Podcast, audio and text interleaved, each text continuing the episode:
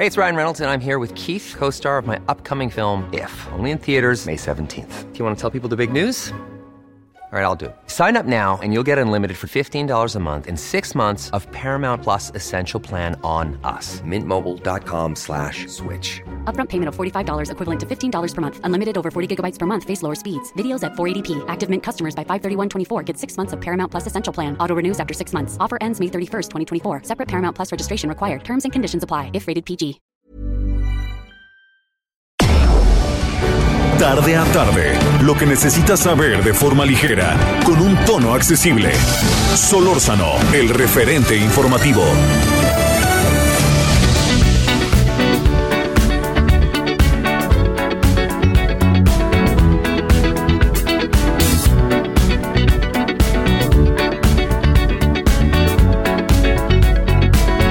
Like the legend of the phoenix. Beginnings. What keeps the planet spinning? Ah, the force from the beginning.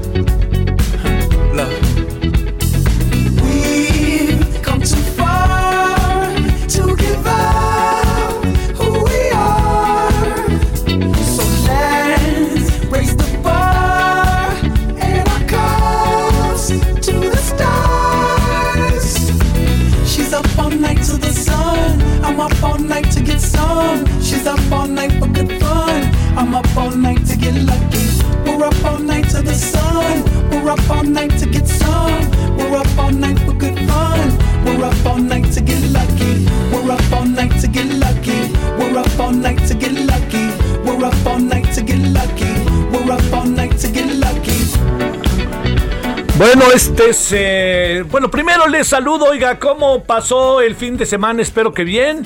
Espero que haya tenido un buen fin de semana, que las cosas hayan jalado. Este, en el norte volvió a hacer frío. Ya no tanto, pero sí hizo frío, ¿eh? Y mucho atención. Este, lo, todo lo que acabó sucediendo, pues es este algo muy. eh, pues ha sido muy, muy brusco, ¿no? Aunque bueno, es, son las épocas del año, tal cual, ¿no? Estamos en invierno, no se nos olvide. Bueno, oiga, estamos escuchando así rápidamente el cuento a Daft Punk, porque Daft Punk resulta que se separa este grupo francés. Fíjese, las buenas oportunidades que uno tiene en la vida. eh, además lo hicieron con un muy padre video, este, anunciando que se separan.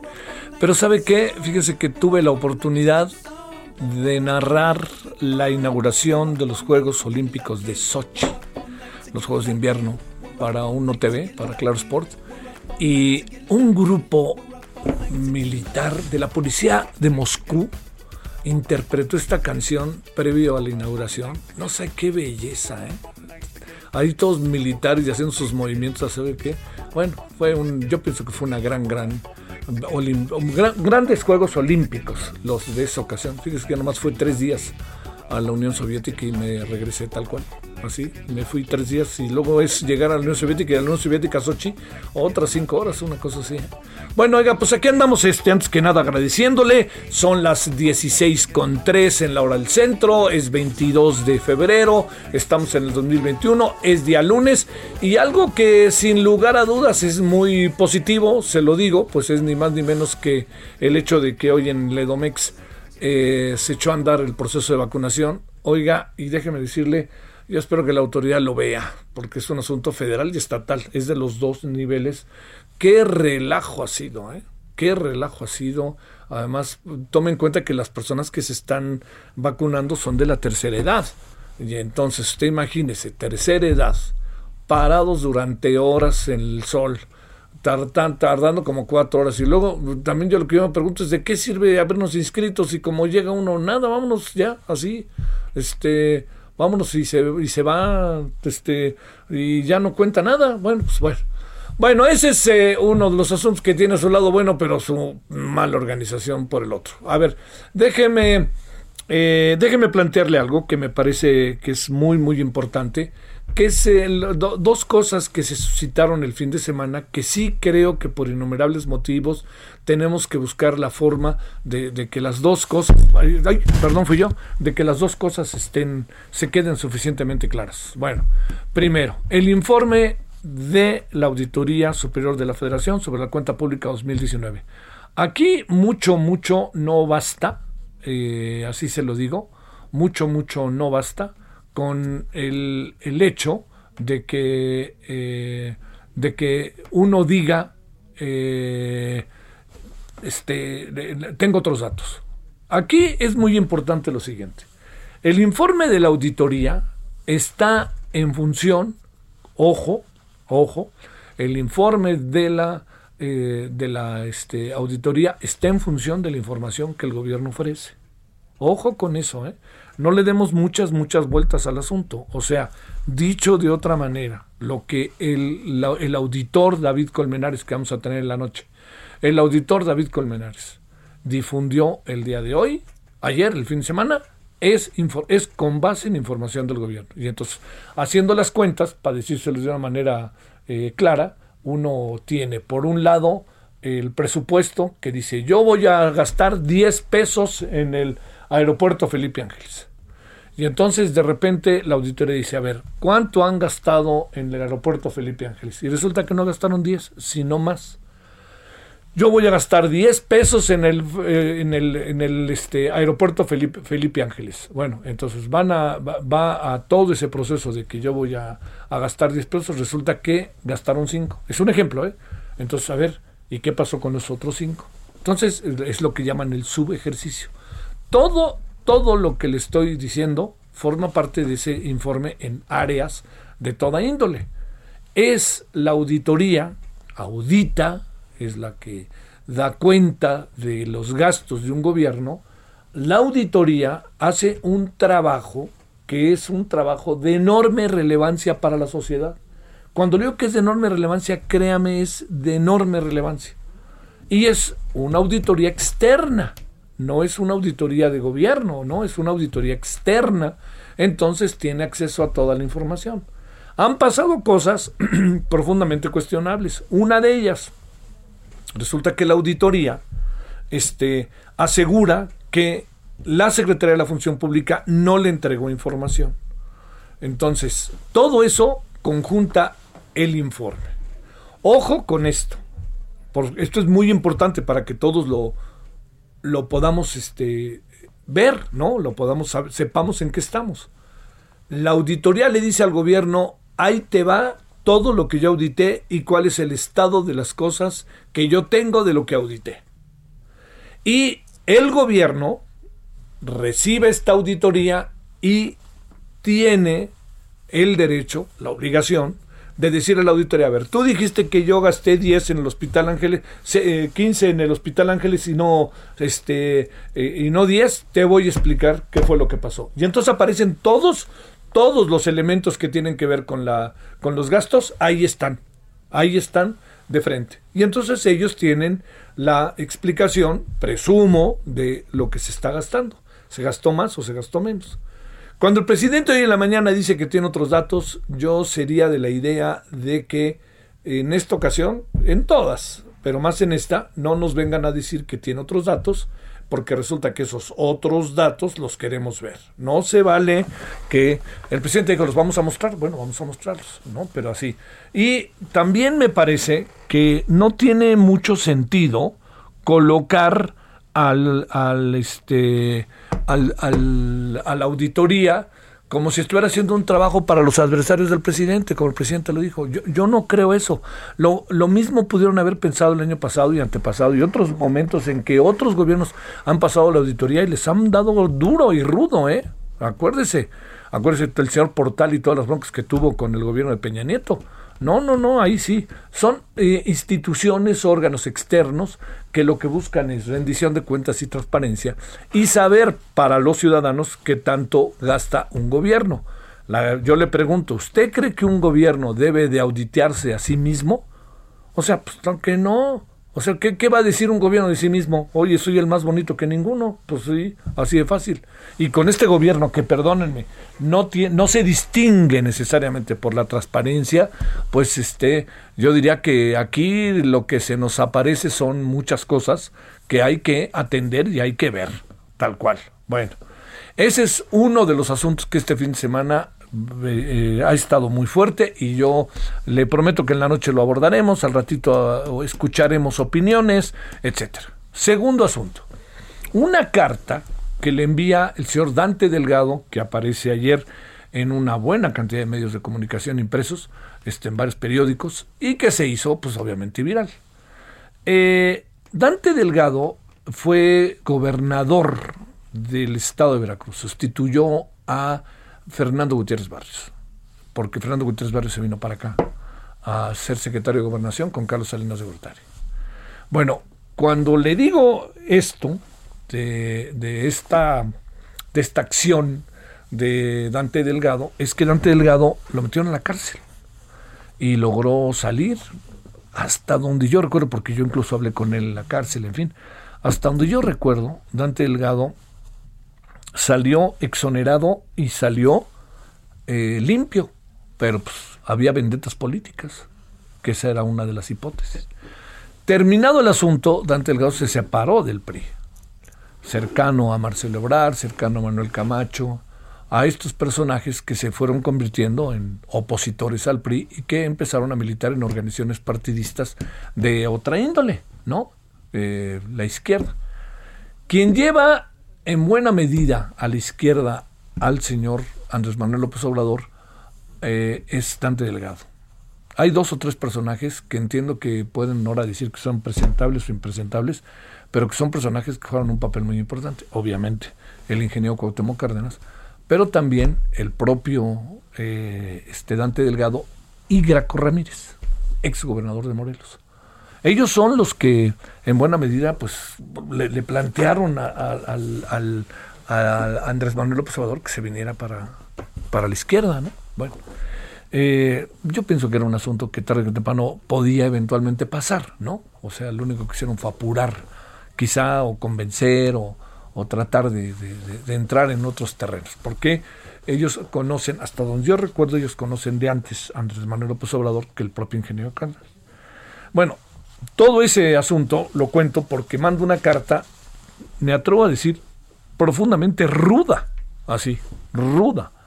Lo acusa de, en función de un conjunto de cambios en materia judicial, eh, resulta que plantea este, eh, ni más ni menos que todo un conjunto de, de, críticas por estos cambios que se quieren hacer en el aparato judicial y lo acaba acusando de traición a la patria.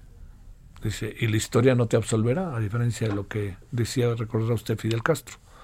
Bueno, al final, eh, como pasan con estas cosas, pueden pasar de largo, pero digamos, ahí está, ¿no? O sea, ahí quedó. Quedó ahí en el centro como un asunto para no, para no perderse por lo que puede significar. El presidente no hizo referencia alguna al tema porque sabe que Muchas veces las preguntas que le hacen al presidente son preguntas y muchas veces son sembradas preguntas. Entonces, ese tema hoy no se trató. Pero lo que sí le puedo decir es que el presidente eh, hoy, eh, de esos temas en los que no se metió, tuvo que ver con eso, tuvo que ver ya, hizo un lado el tema de Félix Salgado Macedonio, no está hecho un lado, ¿no? Pero ya él ya no le entró el día de hoy. Y también eh, echó ahí por delante pues todo lo que, lo que en un principio le decíamos, son, son los temas que, que cruzaron el fin de semana. Dijo que la auditoría él tenía otros datos y listo, ¿no?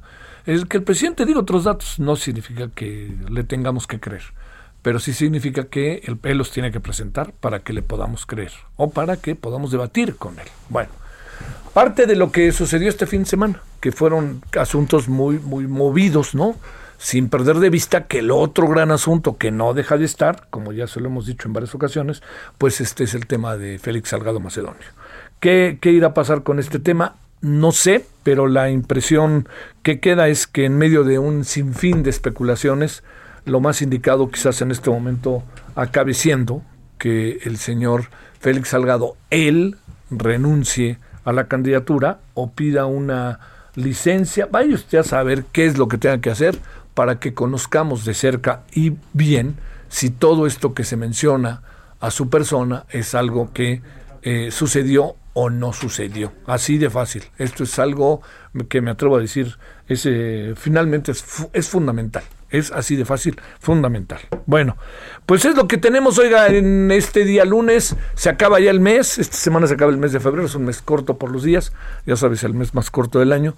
Pero también este, hay muchas otras cosas. ¿eh? Eh, mire, hay temas que vamos a abordar en la noche. Por ejemplo, uno de ellos sabe cuál es, que hay escuelas particulares que están pensando regresar el primero de marzo ¿eh? a clase presencial.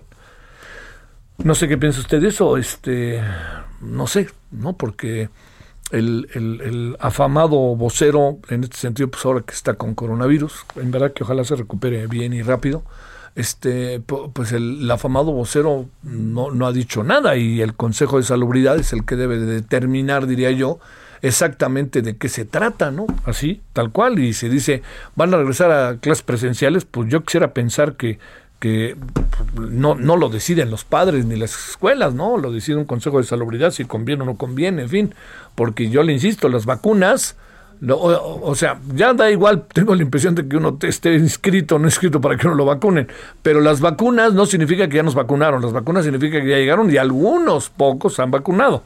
O sea, no vaya a hacer mucha confianza porque resulta que aquí tiene usted la vacuna y dice, no, no, ya, no, hasta que no lo vacunen. Y si ya lo vacunaron, por más que digan lo que digan, está comprobado, demostrado científicamente que hay que seguirse cuidando. Bueno, ¿qué le parece si empezamos entonces con algunos de los asuntos que tenemos este día? Eh, le quiero decir, bueno, ya le dije que las escuelas, 20.000 escuelas particulares y sin aval de la SEP, eh, podrían regresar el primero de marzo. Ya le dijimos lo de la vacunación, 200 mil adultos, un relajo en Ecatepec, la verdad. ¿eh? Este, que ahora nos vamos a Tláhuac, Iztacalco y Xochimilco para las tres nuevas alcaldías que se van a, aplicar la vacuna. Eh, y también había otra cosa que este bueno todo el informe de la auditoría del cual ya hablamos. Y si le parece pues bueno vámonos con los asuntos de este día cuando son las 16 con 16 en la hora del centro. Buenas tardes. Solórzano, el referente informativo.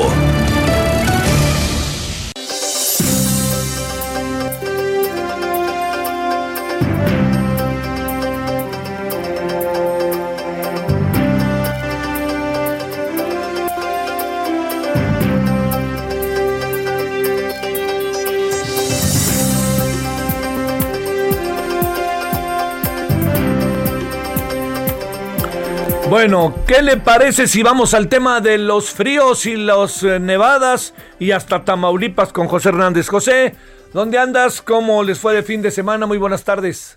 Muy buenas tardes para ti y todo el auditorio.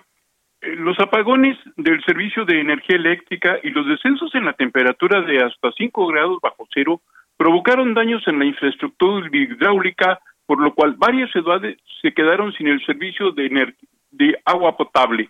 El director de la Comisión Estatal del Agua de Tamaulipas, Luis Javier Pinto Covarrubias, indicó que se ha solicitado a los organismos operadores de agua potable y alcantarillado un reporte sobre los daños de los medidores, así como en los equipos de bombeo eh, que resultaron afectados por los cortes de energía eléctrica.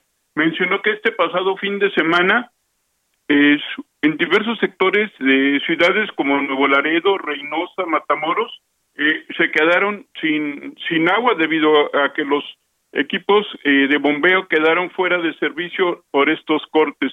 Eh, también eh, eh, tubería eh, hidráulica y los medidores de agua quedaron congelados y también sufrieron daños. Entonces, el, el problema para en Tamaulipas no fue únicamente los apagones, sino los y ni las este bajas temperaturas, sino también este problema eh, muy generalizado de la falta de agua potable.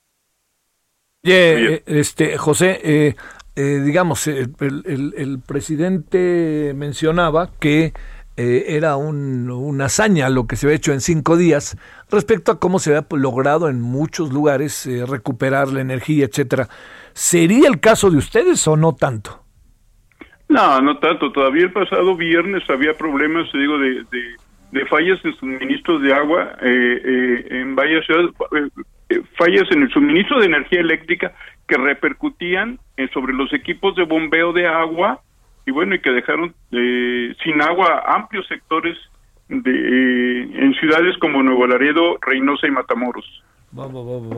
Oye, y, este, y en Texas la siguen padeciendo, ¿verdad? Sí, sí, sí, la, la, sigue el problema. Los, los, el de, de este de los fríos todavía hay un anunciado uno más. Sale. Bueno, te mando un saludo, José, y buena tarde. ¿Ahorita hace frío o no? No, no, ya ya mejoró la temperatura, ya estamos a 17 grados aquí en la zona centro de Tamaulipas, bueno. pero sí se eh, podría para el- la próxima semana, inicios de la próxima semana, haber un nuevo descenso de la temperatura. Te mando un saludo, José. Buenas tardes. Saludos. Ahí está Tamaulipas. Muy bien, gracias. Bueno, de Tamaulipas vámonos allá, más abajo, más abajo, hasta Yucatán. Herbert Escalante, ¿cómo estás, Herbert? ¿Qué dices por allá? ¿Qué pasa con el tren Maya? Hola, buenas tardes, Javier. Pues sí, tras un amparo interpuesto por pobladores mayas, el juzgado tercero de distrito con sede en Yucatán concedió la suspensión definitiva del proyecto del tren Maya en el tramo 3, por lo que Fonatur deberá detener los trabajos en los municipios de Chocholá, Mérida e Izamal. Esta medida cautelar se fundamentó en la omisión de documentos e información de la manifestación de impacto ambiental MIA y que a pesar de eso la Secretaría de Medio Ambiente y Recursos Naturales, Semarnat, la aprobó en diciembre pasado. El colectivo Canán Derechos Humanos, que asesora legalmente a los pobladores que presentaron el juicio de amparo en contra del Tren Maya, declararon que es importante que se detenga el proyecto para evitar daños irreparables a los derechos de todas las personas, específicamente Javier a la participación pública, transparencia activa y medio ambiente sano. Es un logro en esta lucha pública sobre el, contra el Tren Maya y nos indica que la ruta jurídica va por buen puerto y que la sentencia será favorable, señaló Roberto Sánchez, abogado de esta agrupación, que dice que este tren viola los derechos humanos de las personas. Explicó que la suspensión definitiva es una reiteración de que Fonatur no va a poder realizar obras nuevas en los mencionados municipios del tramo 3. Por tal razón, estarán pendientes de que se cumpla con esta medida cautelar dictada por el juez. Te comento que además de este triunfo jurídico, hay otros colectivos que se llaman Ma- Maya Mush Chimbal y colectivo Chuntan Maya, que obtuvieron hace unos días tres nuevas suspensiones provision- provisionales en contra del tren, también en ese tramo aquí en Yucatán. Esta es la información que tenemos. Eh, este, híjole, oye, como sea, Herbert, es este, pues si es definitivo, es una, es un asunto este, que, que le va a afectar al tren Maya, pues estamos hablando ni más ni menos que de un tramo, ¿no? El que pasa por Yucatán y es un tramo que va de, de este, ahora sí que de, estación a estación, ¿no? Sí, claro, o sea, aquí el, el- el- la, la medida cautelar lo que busca es que ya no se hagan obras nuevas, ¿no? Ahora a ver si Fonatur eh, lo respeta, porque Jiménez Pons, el director de Fonatur, en todo momento ha dicho que ellos van a seguir con el con el proyecto del Tren Maya y pues han minimizado mucho de estas acciones jurídicas que han implementado los diversos colectivos, que hay que recalcarlo, ¿no? Ellos están luchando jurídicamente, no están haciendo protestas, no están haciendo manifestaciones, no están, están deteniendo obras, su estrategia es meramente jurídica y pues hasta el momento han obtenido estas medidas cautelares como también lo han hecho los, los vecinos de Campeche en los barrios donde el, el tren eh, pretende pasar y que podría afectar sus viviendas o como lo han hecho los pobladores también de Chiapas, ¿no? La lucha es meramente jurídica para tratar de frenar este proyecto, pues ellos aseguran que viola sus derechos humanos y que podría provocar daños ambientales. Sale, muy buenas tardes, Herbert, gracias, buenas tardes. Estamos en contacto, un saludo. Oiga, fíjese que se está informando de eh, en este momento a través del Departamento de Justicia de los Estados Unidos de un asunto pues importante, the wife of- la esposa de Joaquín El Chapo Guzmán, líder del el cártel de la droga, traficante de organizaciones conocido como el cártel de Sinaloa, fue arrestada la esposa hoy en Virginia con cargos relacionados con eh, ándele, este, eh, involucrada en eh, tráfico de drogas a nivel internacional.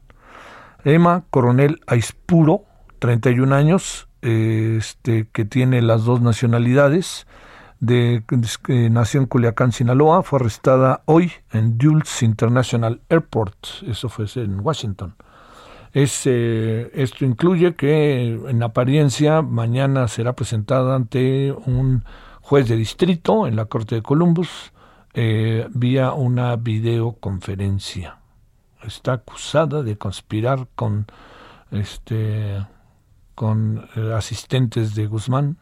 Bueno, primero déjeme decirle que ella estaba relacionada a- presuntamente con la eh, con la este la fuga del Chapo, ¿no? Pero está ahora este con esto, ¿no? Híjole, pues sí. Bueno, era traía su propia marca y todo. Esposa del Chapo arrestado por tráfico internacional de drogas. Ojo con ese asunto, ¿eh? Que bueno, no se aguantó la señora. Eh, y también otro asunto, eh, vámonos con Israel después de la pausa, sí, por favor.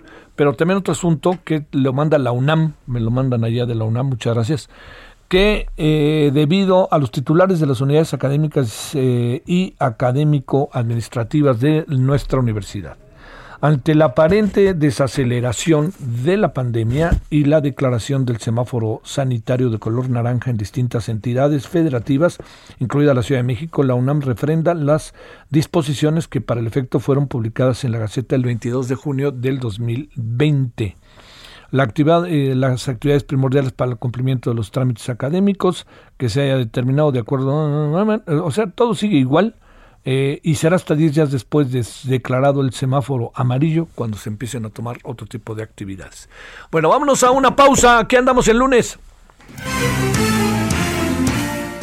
El referente informativo regresa luego de una pausa. Estamos de regreso con el referente informativo.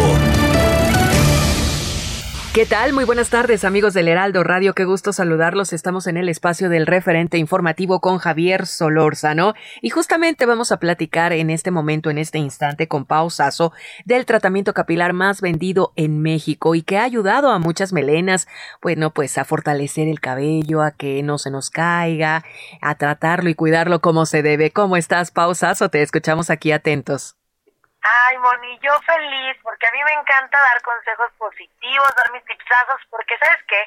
Cuando uno sabe algo bueno hay que compartirlo. Y hoy les quiero platicar de este tratamiento capilar, que es una belleza, una joya, que te va a ayudar a recuperar 1700 cabellos nuevos. Y tú que nos estás escuchando, estás sufriendo porque se te está cayendo el cabello, hombre o mujer, porque ya sabemos que a todos nos puede dar alopecia, pues no te preocupes porque yo te tengo la solución. Este tratamiento europeo acaba de llegar a México, ha transformado vidas porque una melena ganadora es una melena ganadora, mi monía. Así que los invito a que marquen al 800 2305 mil 800 2305 mil porque si usted marca en este momento, ¿qué crees, Moni? ¿Qué crees, Moni? ¿Qué? Se los voy a regalar. Ok. Así es, escuchó muy bien. Si usted marca el 800 2305 mil y dice que nos está escuchando en este momento, yo le regalo este tratamiento capilar que le va a ayudar a tener 1700 cabellos nuevos.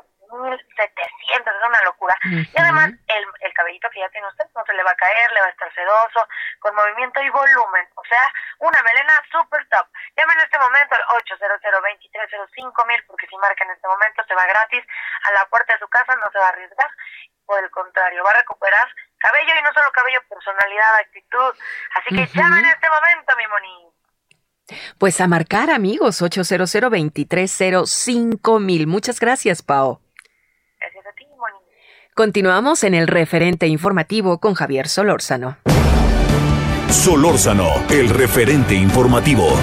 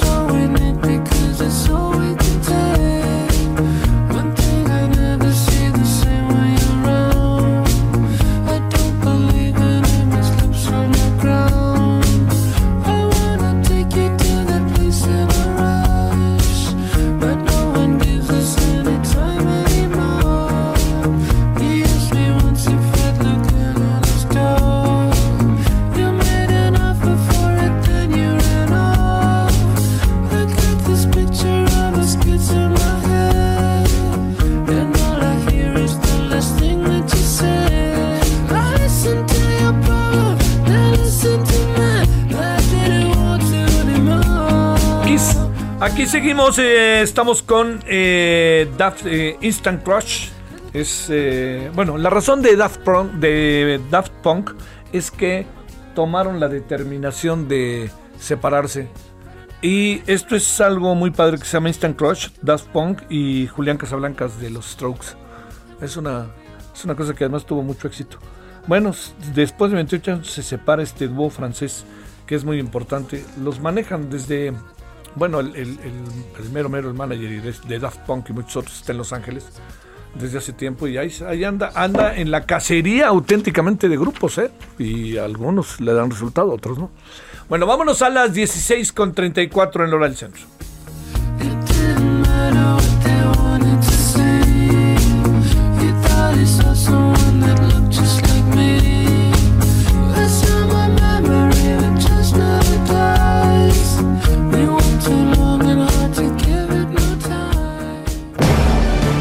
Solórzano, el referente informativo. Ahí se oía padrísima la voz de Julián Casablancas. Bueno, vámonos a las 16:35 en hora del centro. Fernando Franco es aquí nuestro compañero, es reportero de la selección de la el, sección rectifico Merck 2 de El Heraldo de México. Está, pues ya saben, el impreso y en radio y en tele. Y este, y estamos con él agradeciendo lo que esté con nosotros. Fernando, ¿cómo has estado? Muy buenas tardes. Hola Javier, muy buenas tardes, ¿cómo has estado? Gracias que estás con nosotros. Oye, No, a ver, ha, ha habido estos días eh, debates, discusiones sobre eh, qué tanto la reforma eléctrica, al meterte en subsidios, al tener que sacar lana de aquí, de allá y de acullá, está afectando o puede eventualmente afecta- afectar a las AFORES y a la banca de desarrollo. ¿Creemos en esa hipótesis o qué alcanzas a apreciar, Fernando, con, con la inminente aprobación, ¿no, Fernando? Claro, sí Javier, efectivamente, pues ya se aprobó por la por comisiones en la Cámara de Diputados, se espera que mañana se apruebe en el Pleno para que pase al Senado para su análisis. Y esto, pues de acuerdo con los especialistas y con los propios participantes del sector, podría generar diversas eh, afectaciones, no solamente en temas de incertidumbre para la inversión y demás, sino ya afectaciones a la inversión como tal. Eh, te platico, durante el último Parlamento abierto que hubo sobre la reforma eléctrica, empresarios del sector, sobre todo de, la, de los generadores de energía limpia, esta energía eólica, por mencionar solamente algún sector, aseguraron que podría tener un impacto importante en las inversiones que realiza el sector privado. Y, cuando dicen sector privado no solamente se refieren a lo que realizan los empresarios, sino también eh, fondos de inversión como Afores, banca de desarrollo e incluso la propia banca comercial. ¿Por qué? Porque todos estos segmentos tienen recursos en activos financieros invertidos en la industria energética o eléctrica del país. Y con toda esta incertidumbre que prevén que pudiera venir, eh, están eh, destacando o incluso anticipando afectaciones para Afores, para la banca de desarrollo y para la banca comercial. Eh, Julio Valle, el vocero de las empresas generadoras de energía, Sí. alertó sobre este fenómeno y dijo que podrían salir eh, impactados los tres sectores, ¿no? Realmente no hay una cifra de cuánto podría ser porque nadie se ha aventurado a decir como qué monto podría estar impactado, pero son varias las voces que han comentado que, que ante la incertidumbre que generaría, este problema podría crecer en los próximos días. Justamente hoy platicábamos con el titular de la Asociación de Bancos de México, con Luis Nieves Rivera, y nos comentó que, le- que eh, la, iniciativa privada lo que necesita para seguir invirtiendo es certeza y claridad. Si no la tenemos, las inversiones se van a ver afectadas y se pueden frenar en los próximos meses. Eh, en su opinión, el- eh, la economía necesita un Estado de Derecho y además que se mande una señal muy clara de que se va a respetar este y que se sigue promoviendo, porque sin esto, pues el panorama se puede complicar. Bueno, oye, a ver, esto, eh, digamos, eh, eh, híjole, es que si se acaba aprobando la reforma eléctrica como se va a aprobar, pero también nos vamos a ir, ahora sí que Fernando, largamente en un proceso, ¿no? De, de este, de amparos y mil cosas. eh, de cualquier manera, pues, de, de la, la pregunta, por más obvio que sea, ¿de dónde va a salir la lana? Sí, claro, totalmente. Este, como dices, el proceso va a ser largo. Eh, primeramente se tiene que aprobar y después, pues prácticamente todos están diciendo que una vez aprobada lo que van a hacer es que se va a impugnar y ahí es donde va a empezar el verdadero problema, ¿no? Porque estaríamos esta- esperando que la Suprema Corte dé un fallo al respecto y con el impacto de todo el dinero que, que estás mencionando, realmente las cantidades involucradas pues, son muchísimas de dinero, ¿no? Y, y las afectaciones pueden ser muy grandes. ¿Por qué? Porque no solamente hay inversión nacional, hay que tenerlo en cuenta, hay inversión internacional de grandes empresas que también eh, aseguran que se pueden ver afectadas. Incluso ya varios empresarios de Estados Unidos han, han puesto el dedo en herida diciendo que, que esto afecta al Tratado de Libre Comercio que está con América, en América del Norte con Canadá y Estados Unidos y que vulnera los principios que rigen este acuerdo comercial. Oye, eh, eh, bajo esta bajo esta perspectiva, eh, digamos las las, la- la- las consecuencias de, de todo esto, eh, ¿cómo colocarían la industria eléctrica en general? ¿La colocarían un poco contra las cuerdas? Es que no no va a haber mucha certeza y confianza, por lo menos del sector privado, Fernando. Claro, eh, lo que siempre han dicho es que se respeten los contratos, ¿no? Este y pues esto definitivamente les cambia las reglas del juego, que es lo que ellos han pedido, certeza en las reglas del juego, porque podrían afectar inversiones futuras. Eh, eh, lo que decía un banco de banco de banco comercial más grande que opera en México, que esto genera un impasse en el proceso de inversión. ¿Por qué? Porque lo que ahora parece rentable, quizá ya en uno o dos años puede dejar de ser rentable. Algo que se me olvidó comentarte, Javier, y que es importante, es que el presidente de la CONSAR, Abraham Vela, hoy justamente publicó en su cuenta de Twitter que, que los recursos de las Afores no se van a ver afectados, que los trabajadores estén tranquilos eh, y que no se van a ver impactados eh, en su en su ahorro que tienen para el retiro. Esto es de alguna manera importante porque da cierta tranquilidad a los trabajadores, pero por otro lado tenemos a todo el grupo de analistas, de especialistas y de los propios empresarios que nos dicen que sí, que hay mucha incertidumbre y que definitivamente sí va a afectar. Híjole, que, que este va, va a ser va, va a ser una situación muy muy muy complicada porque además pues a ver me imagino Fernando que estás pensando que de aquí al final del sexenio nos vamos a estar peleando con este tema sin que pueda realmente aprobarse la reforma en los términos en los que quiere el presidente sin quitarle una coma, ¿no? Pues eh, lo que están diciendo es que se va a aprobar muy rápidamente. Lo que se podría llevar un tiempo y largo es la revisión por parte de la Suprema Corte de Justicia, eh, porque es un proceso, los litigios son largos, puede ser desde uno, dos, hasta cinco, diez años. Realmente está ahí donde, donde estaría lo tardado del proceso, eh, porque prácticamente ya todos están des- descartando que, que sí, que sí va a haber una impugnación por parte de los Sí. empresarios y además una ola de amparos, ¿no? Sí, sí, porque muchas empresas, pues evidentemente no van a estar de acuerdo por, por el riesgo que podrían caer sus inversiones. Te mando un saludo Fernando y muchas gracias que estuviste con nosotros.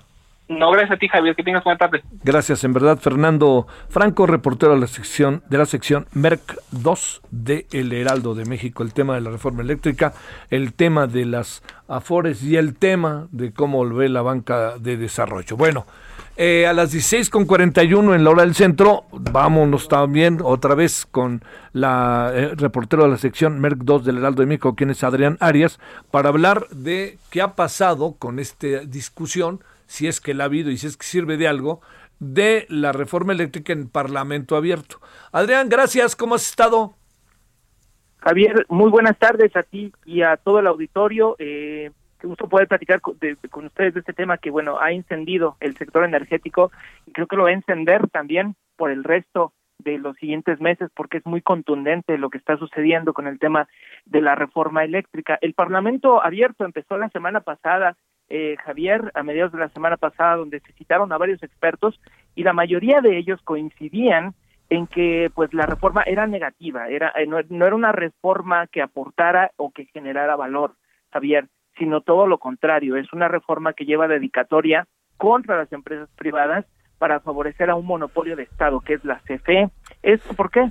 Porque eh, permite que la CFE inyecte energía eléctrica, sea la primera en inyectar energía eléctrica en el sistema eléctrico, en el sistema nacional, eh, a pesar de que tiene la generación más cara, eh, que estamos hablando de 1.400 eh, pesos por cada megawatt. Actualmente el esquema de hoy, Javier, permite que las empresas que generan energía más barata, que son la, eólica y la solar, sean las primeras que inyecten esa energía justamente por el tema económico. Estas, estas eh, centrales generan energía hasta 50% más barata. Entonces, está cambiando todo el esquema y en el en el Parlamento abierto pues se advirtió justamente de eso, que esto iba a generar un encarecimiento de la energía, que iba a ahuyentar las inversiones, Javier, y que mandaba una muy mala señal al, al, al, público inversionista e incluso implicaba violaciones de México al TEMEC en cuanto al respeto a las inversiones privadas y el trato igualitario, Javier. Eh, dentro de estas voces, Adrián, encontraste de estas del Parlamento Abierto, voces en el Parlamento Abierto a favor de la reforma eléctrica o en general el tono fue eh, negativo, adverso, de no estar a favor de el proceso de, de, de este, de la propia eh, de la propia reforma que plantea el presidente y que tan acuciosamente está siguiendo Morena.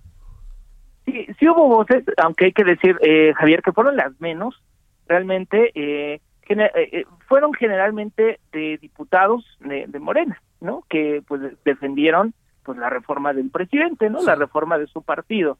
Pero en general los eh, especialistas, académicos, expertos coincidieron en, en la postura pues general y mayoritaria de que bueno era una eh, reforma eh, nociva en el- desde el punto de vista económico y desde el punto de vista de la competencia. Aquí, eh, Javier, pues lo más curioso que, que pasó y, y- y lo que también se esperaba es que mientras eh, se discutía este Parlamento abierto, pues las discusiones en comisiones avanzaban de tal forma que ya en, en, en, en recientes días, el viernes para ser más exacto, ya había un dictamen listo que avalaba la reforma por parte de la Comisión de Energía y que eh, pues prácticamente no le hicieron ningún cambio. Es decir, hicieron un parlamento abierto para aparentar que había una discusión, Javier, para aparentar que se iban a tomar en cuenta estos expertos, estos comentarios, pero realmente pues no hicieron caso al final al- a la hora de elaborar la iniciativa y se votó el viernes, Javier.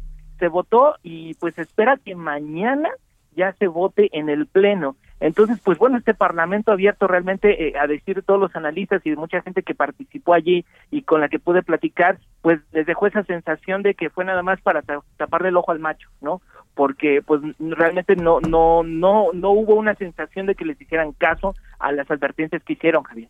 Oye, a ver, eh, de- digamos, estas voces, Adrián, que tú encontraste, eh, son voces de legisladores, pero estaban especialistas. ¿Alguno de los especialistas, eh, Adrián, habrás encontrado que defendió la reforma? O te diría, toda la gente que entró de fuera del Congreso, toda estuvo en contra de el proceso de todo lo que tiene que ver con el este con la Recuerdo reforma. nada más un, un experto, sí, ya casi al final, la verdad es que ahorita no no no recuerdo el, nombre, era un académico, me parece que era, eh, no recuerdo si era de la UNAM o de- del Poli, no recuerdo, pero ese sí era un académico experto que sí hablaba eh, en el sentido de que iba, iba a ser eh, favorable para la CFE, para las finanzas de la CFE.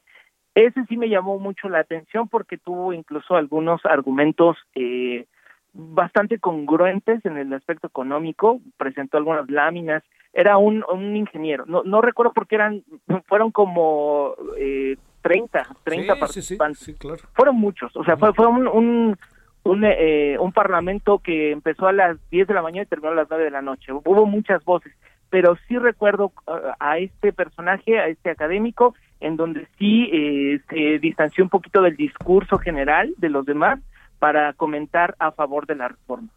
Bueno, este, pues mira, también hay algo. El, el asunto, supongo, Adrián, con lo que has visto, pues la clave del asunto es discutir, pero no creo que discutan, ¿no? Así de no ser esto que mencionas ahorita del ingeniero, eh, del especialista, yo supongo que todas las personas que hablaron ni caso casi les hicieron, me da la impresión por lo que cuentas. Eso ha pasado lamentablemente en muchos casos con el Parlamento abierto, ¿eh?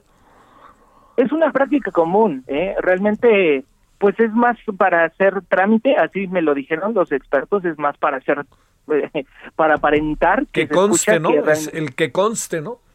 Así es, sí, sí. Y, y pues también para deslindarse de, de, de- de, digamos, eh, curarse en salud, eh, Javier, ¿no? Aquí pues se, se van sumando las voces que todavía siguen hablando en, contra de esta reforma. Por ejemplo, mañana en el impreso, en la sección llevamos una entrevista con Regulo Salinas, presidente de la Comisión de Energía de la CONCAMIN, en donde dice, lanza un mensaje claro, que mientras no haya certidumbre no van a invertir los privados. Y eso pues bueno, eh, afecta en el, en el aspecto económico porque es menos generación de, de empleo, menos generación de valor, menos construcción de infraestructura. Ahora que vimos que estuvimos sufriendo por el tema de los gasoductos y que vinieron los apagones, pues bueno, ellos dijeron no va a haber inversiones mientras no me den eh, certidumbre y bueno, ahí tendrán ellos también que defender su postura. Bueno, pues Adrián, este, ahí estaremos atentos mañana al impreso con esta conversación con Regulo Salinas sobre el tema. Muchas gracias, Adrián, y te mando un saludo. Al contrario, Javier, gracias y buen día. Gracias, gracias. Ahí lo sacamos de su. A los dos de mercados del Heraldo, el de impreso lo sacamos de su hábitat tantito para que nos contaran cómo ven estos asuntos que han estado ellos muy cerca de ellos. Han estado ellos muy cerca de los mismos, perdóname. Ahora sí, Israel Lorenzana, te dejamos hacer rato a la mitad. Te ofrezco una disculpa. Adelante, Israel. Javier, muchísimas gracias. Es un gusto saludarte esta tarde. Pues fíjate que estamos ubicados aquí en el municipio de Catepec, en el Estado de México. Es la unidad habitacional Las Américas. Y es que hoy inició la vacunación masiva de adultos mayores, personas mayores de 60 años. Llegaron desde muy temprano a hacer filas muy largas aquí en este centro cívico que se ubica a un costado de la Avenida Central Carlos Juan González. Fíjate que de hecho, desde ayer algunos se quedaron a dormir para tener de los primeros lugares y esta vacunación comenzó alrededor de las nueve de la mañana como se había programado y de hecho, bueno, pues comenzaron a pasar los adultos mayores, se les aplicó el biológico y comenzaron a, bueno, pues a salir. Antes los detienen alrededor de 15 minutos para dejarlos salir y por supuesto percatarse de que no hubiera ningún contratiempo con esta vacuna que se comenzó a aplicar el día de hoy y que además estará durante los próximos 24 días, será más o menos un mes, Javier, en lo que las autoridades pues estarán aplicando esta vacuna aquí en el municipio más grande del país, es el municipio de Catepec, Estado de México, donde además hay que decirlo, está la mayoría de adultos mayores. Fíjate que serán nueve módulos los que estarán reabriéndose el día de mañana en diferentes puntos aquí en la demarcación para que las personas no tengan que desplazarse pues en distancias largas puedan buscar, por supuesto, a través de las páginas del municipio de Catepec cuál es el punto que les queda más cerca para la aplicación de esta vacuna contra COVID-19 y bueno, pues tendrán que llevar su credencial de lector, un comprobante de domicilio y por supuesto el registro que hay que hicieron con anterioridad en internet para poder acceder a la vacunación que hay que decirlo, se ya se está aplicando muy rápido, Javier. Al principio, bueno, pues se había un poco de complicaciones, pero ya para estos momentos está todo de manera ordenada, están avanzando muy rápido las personas que todavía están aquí en este centro cívico de las Américas y será precisamente a partir de las nueve de la mañana y hasta las siete de la noche cuando esté llevando a cabo la aplicación de esta vacuna. Pues Javier, es la información que te tengo desde Catepec, Estado de México. A ver, eso, eh, el proceso de organización, Israel, ¿en quién recae? ¿Recae en el gobierno estatal o en el gobierno federal? ¿Cómo funciona o es, este, digo, cómo se lleva efecto? Porque me da la impresión de que de repente sí las bolas han de haber sido un poquito este, lamentables, ¿no? Sí, Javier, al principio te decía que es un poco de confusión y contratiempos, porque bueno, desde entrada la gente estaba haciendo filas muy largas, todo el mundo quería pasar.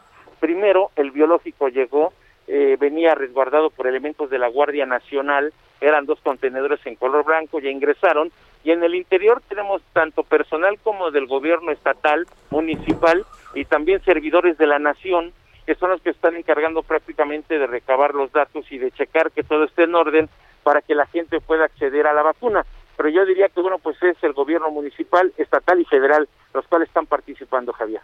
Bueno, oye, eh, la coordinación, eh, híjole, habrá sido muchísima gente la que estuvo ahí, pero la coordinación al final supongo que la tendrá que ser el gobierno estatal, ¿no? O, o sí, ¿no? Pues mira, yo creo que yo he visto más personal municipal de aquí de de Catepec, pero también hay elementos de la Policía Estatal, también hay en el interior personal del gobierno del Estado de México que está apoyando, por un lado a coordinar a las personas, les pide que tomen la sana distancia, están checando precisamente las medidas sanitarias, pero sí, había muchas personas en la mañana y es que desde ayer se estuvo manejando algunas versiones y esto por supuesto llevó a que la gente se descontrolara y todos llegaran el día de hoy temprano, Javier. Yo calculo que se han de haber vacunado alrededor de dos mil o tres mil personas el día de hoy aquí en este centro y es que al principio te decía que hubo un poco de desinformación porque les mencionaron que solamente serían tres días, pues imagínate, toda la gente se vino para acá, pero ya después el presidente municipal Fernando Vilchis dio a conocer que sería prácticamente un mes y en diferentes puntos de la demarcación donde se va a estar llevando a cabo esta vacunación. Sale. Bueno, muchas gracias Israel, muy buenas tardes. Hasta luego. En breve, mi querido Misael Zavala, en un minuto cuéntanos, Misael. Javier, buenas tardes, buenas tardes al auditorio. Pues hoy, eh, ante la Comisión Especial de Seguimiento al Tratado México-Estados Unidos-Canadá del Senado, la secretaria de Economía, Tatiana Cloutier, fue duramente cuestionada sobre la reforma eléctrica que se discute en la Cámara de Diputados. Eh, la oposición del PAN él expresó dudas sobre si esta reforma eléctrica violaría los acuerdos comerciales con Estados Unidos y Canadá, además de que si no vería una cascada de denuncias por parte de particulares. Esto se dio en el marco eh, de una reunión que tuvo la Secretaría de Economía ante esta Comisión Especial de Seguimiento al Tratado eh, Tratado Comercial de México, Estados Unidos y Canadá, donde también el senador Héctor Vasconcelos, que es de Morena, le pidió una opinión sobre qué beneficios tendría esa reforma eléctrica y bueno, la Secretaría de Economía un poco evasiva, pues solamente les pidió a los senadores que tejan fino esta reforma eléctrica que está en la cancha de la Cámara de Diputados y eviten que México incumpla compromisos internacionales y también pues que sea lo mejor para la industria eléctrica del país. Esa es la información, Javier. Sale, muchas gracias y buenas tardes, Misael. Gracias, buenas tardes. Bueno, vámonos a la pausa. Traemos muchas cosas todavía, ¿eh? Vamos a hablar del tema de los desaparecidos. Ya verá usted por qué razón. Siempre es un tema para atender, ¿eh? Pero ahora hay motivos que usted ahí se lo vamos a dar a conocer en un momento. Y vamos a ir a la pausa. Y en la noche vamos a tener eh, al auditor, sí, a David Colmenares Páramo, a ver qué nos cuenta sobre este muy famoso informe. Bueno, pausa. El referente informativo regresa luego de una pausa. Tarde a tarde, lo que necesitas saber de forma ligera, con un tono accesible. Solórzano, el referente informativo.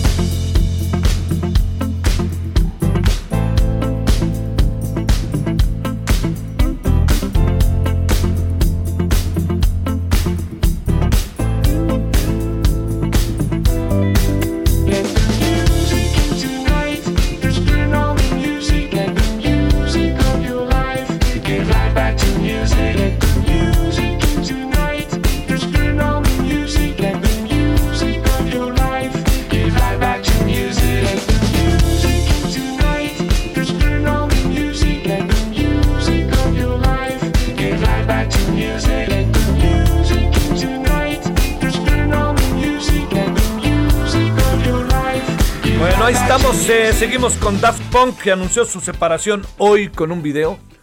Eh, que esta es la famosa, ¿no? La, la famosa pues es la de Get Lucky. Pero hicieron cosas muy buenas, ¿eh? Muy, muy buenas. Habrá que ver qué pasa ahora con ellos, ¿no? A lo mejor cada uno por su parte, vaya usted a saber. Pero por lo pronto, pues, este, se separan y esto se llama Give Life Back to Music, Daft Punk, que hoy anunció su separación. Es un grupo muy influyente, ¿eh?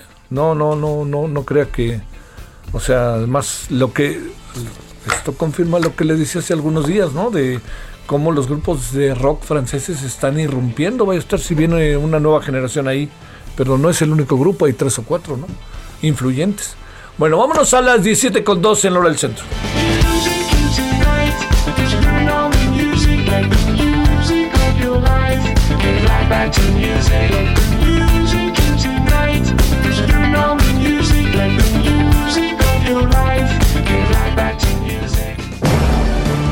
Solórzano, el referente informativo.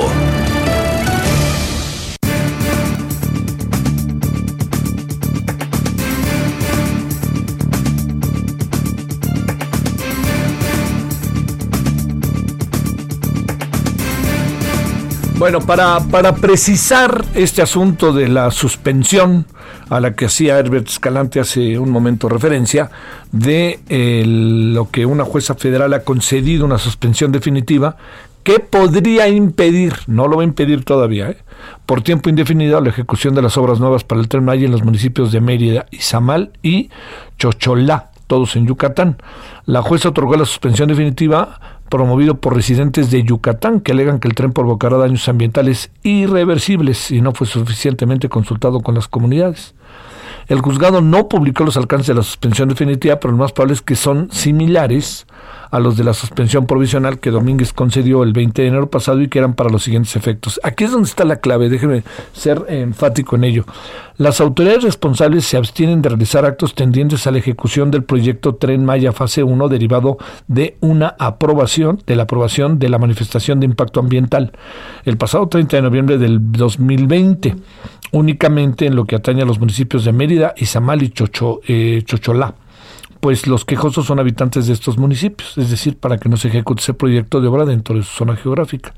En el entendido que dicha limitante únicamente es respecto a las obras y o construcciones nuevas, es decir, que el proyecto denominado Tren Maya Fase 1 requiere rehabilitar y o dar mantenimiento a vías terrestres preexistentes. Las autoridades responsables sí podrán ejecutar dicho proyecto.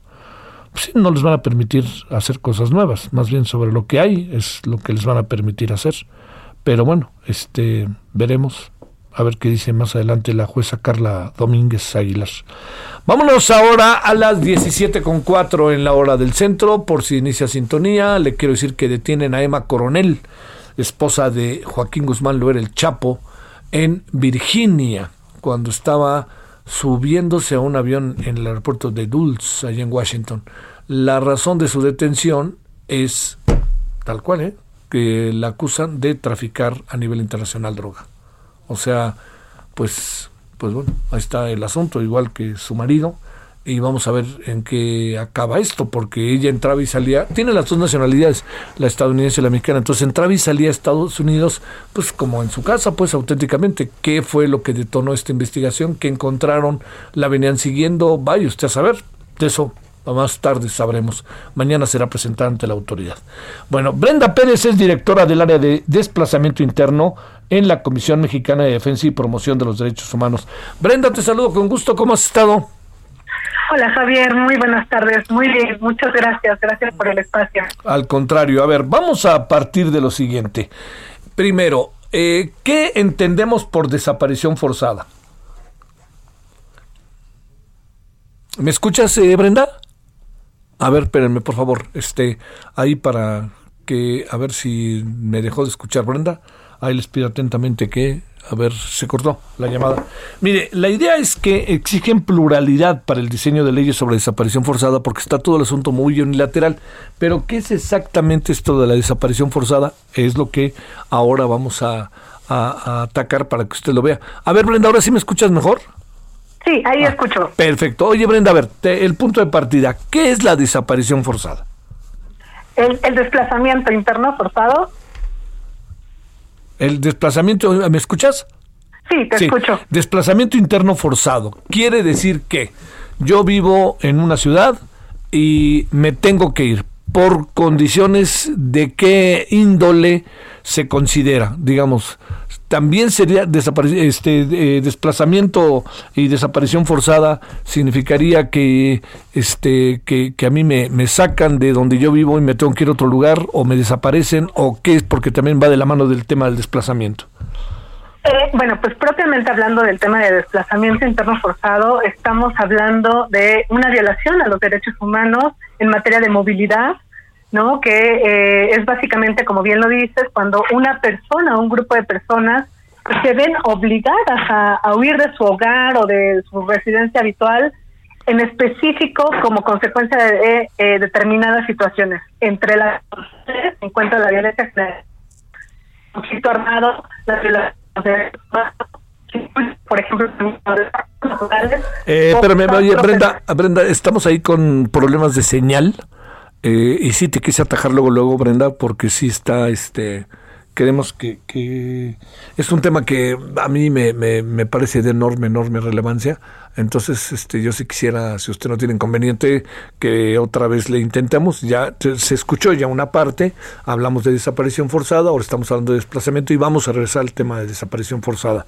Eh, Brenda Pérez es directora del área de desplazamiento interno en la Comisión Mexicana de Defensa y Promoción de los Derechos Humanos.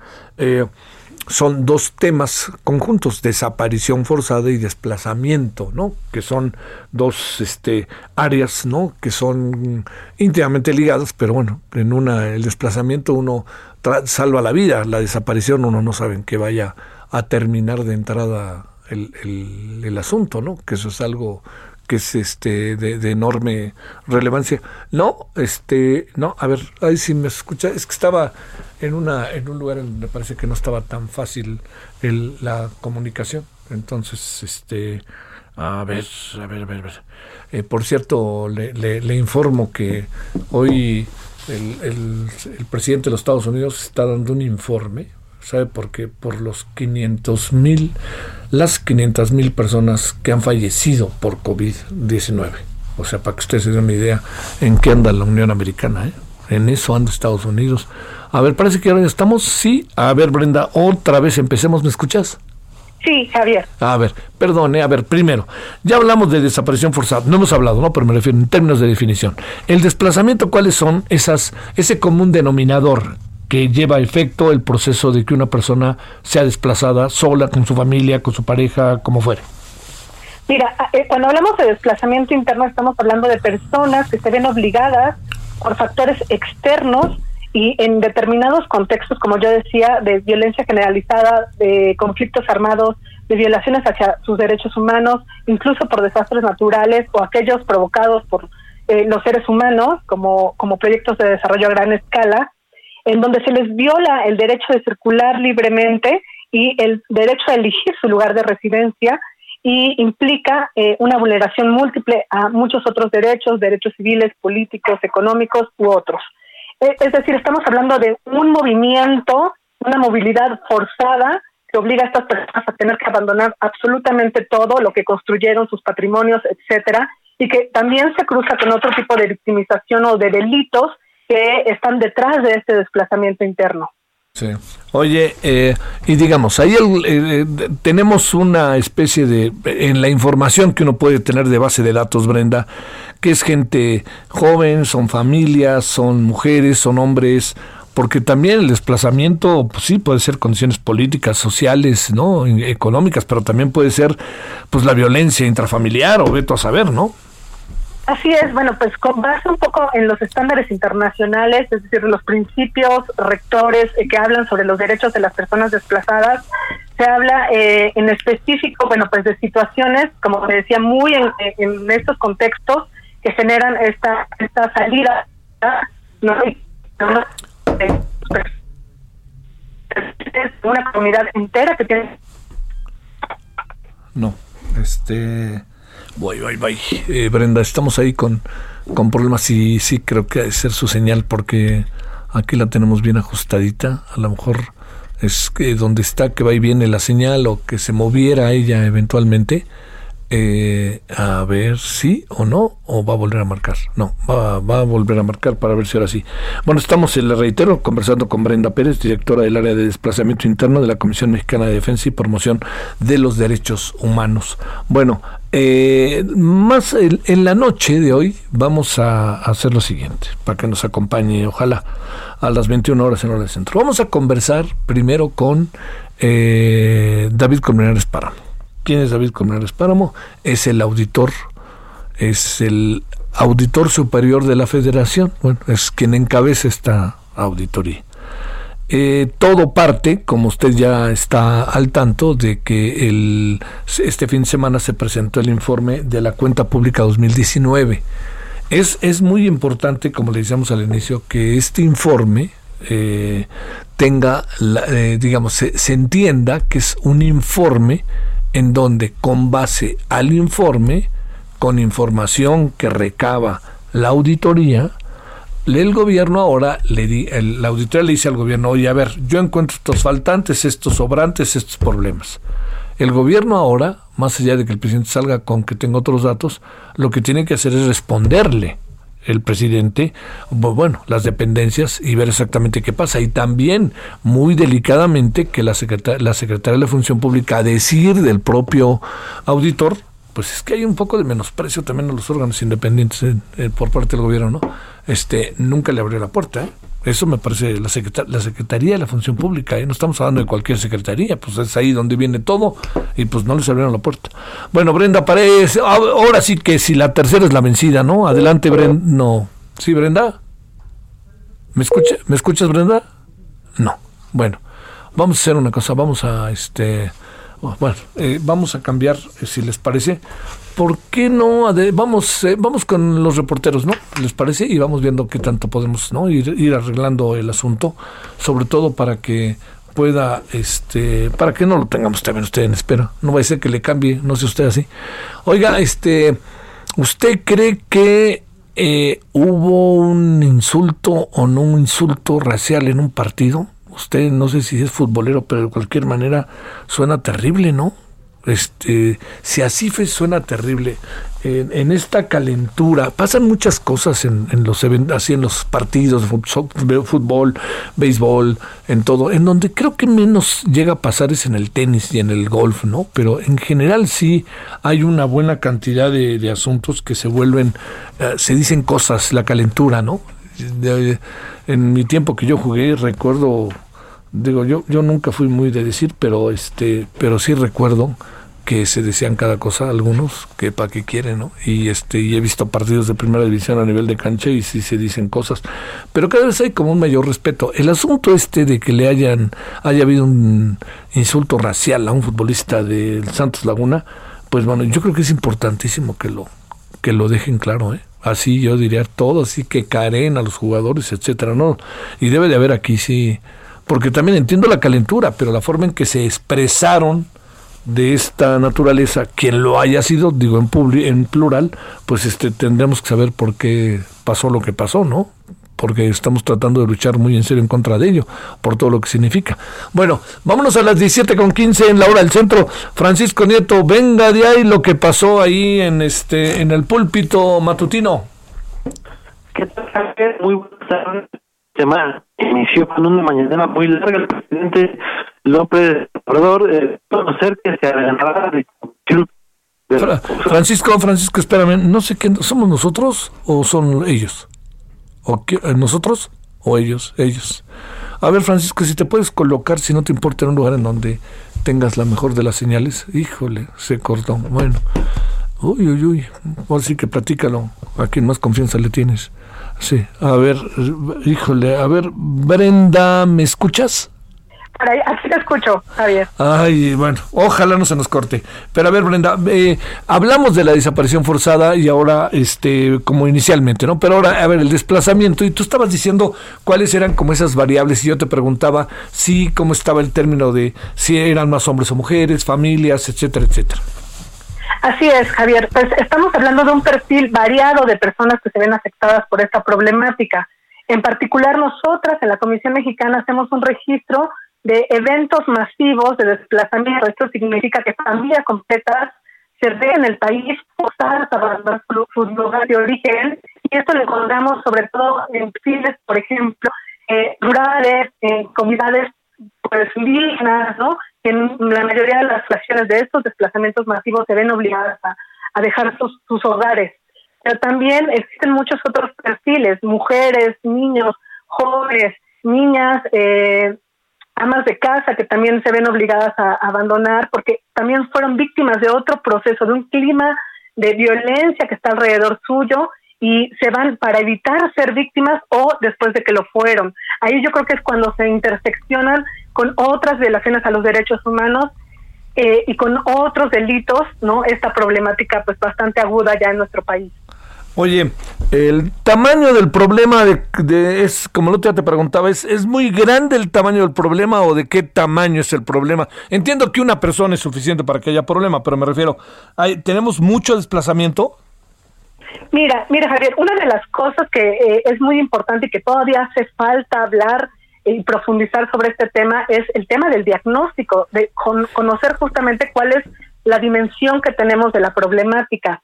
Sin embargo, a partir de los de la información que nosotras reportamos, que te digo está basada solamente en desplazamientos masivos, pues estamos hablando en términos acumulativos de 346 mil personas que se han visto afectadas en los últimos 10 años al menos con esta problemática. Pero ahí muy, pues muy de aproximación, eh, para imaginar hablar en otros estados del país cómo esto está ocurriendo, estamos dejando fuera a otro tipo de población que no no se desplaza de manera masiva, ¿no? sino de manera individual, gota a gota y que pues básicamente no se registra. Entonces muy probablemente estamos hablando de una situación mayor. La, la, los estados de la República Mexicana en donde hay mayor desplazamiento, ¿los tienes definidos, Brenda? Sí, en los últimos años, por ejemplo, en nuestro informe pasado, señalábamos con gran preocupación no el desplazamiento de población en el estado de Chiapas y en el estado de Guerrero que por muchos años han sido los primeros estados que registran mayor cantidad no solamente de episodios de desplazamiento masivo sino del número de personas afectadas también el, el estado de Chihuahua el estado de Durango Michoacán Oaxaca Sinaloa Tamaulipas so- forman parte también de, de estas entidades que padecen eh, cotidianamente esta situación Oye, este, eh, familias enteras en muchos casos.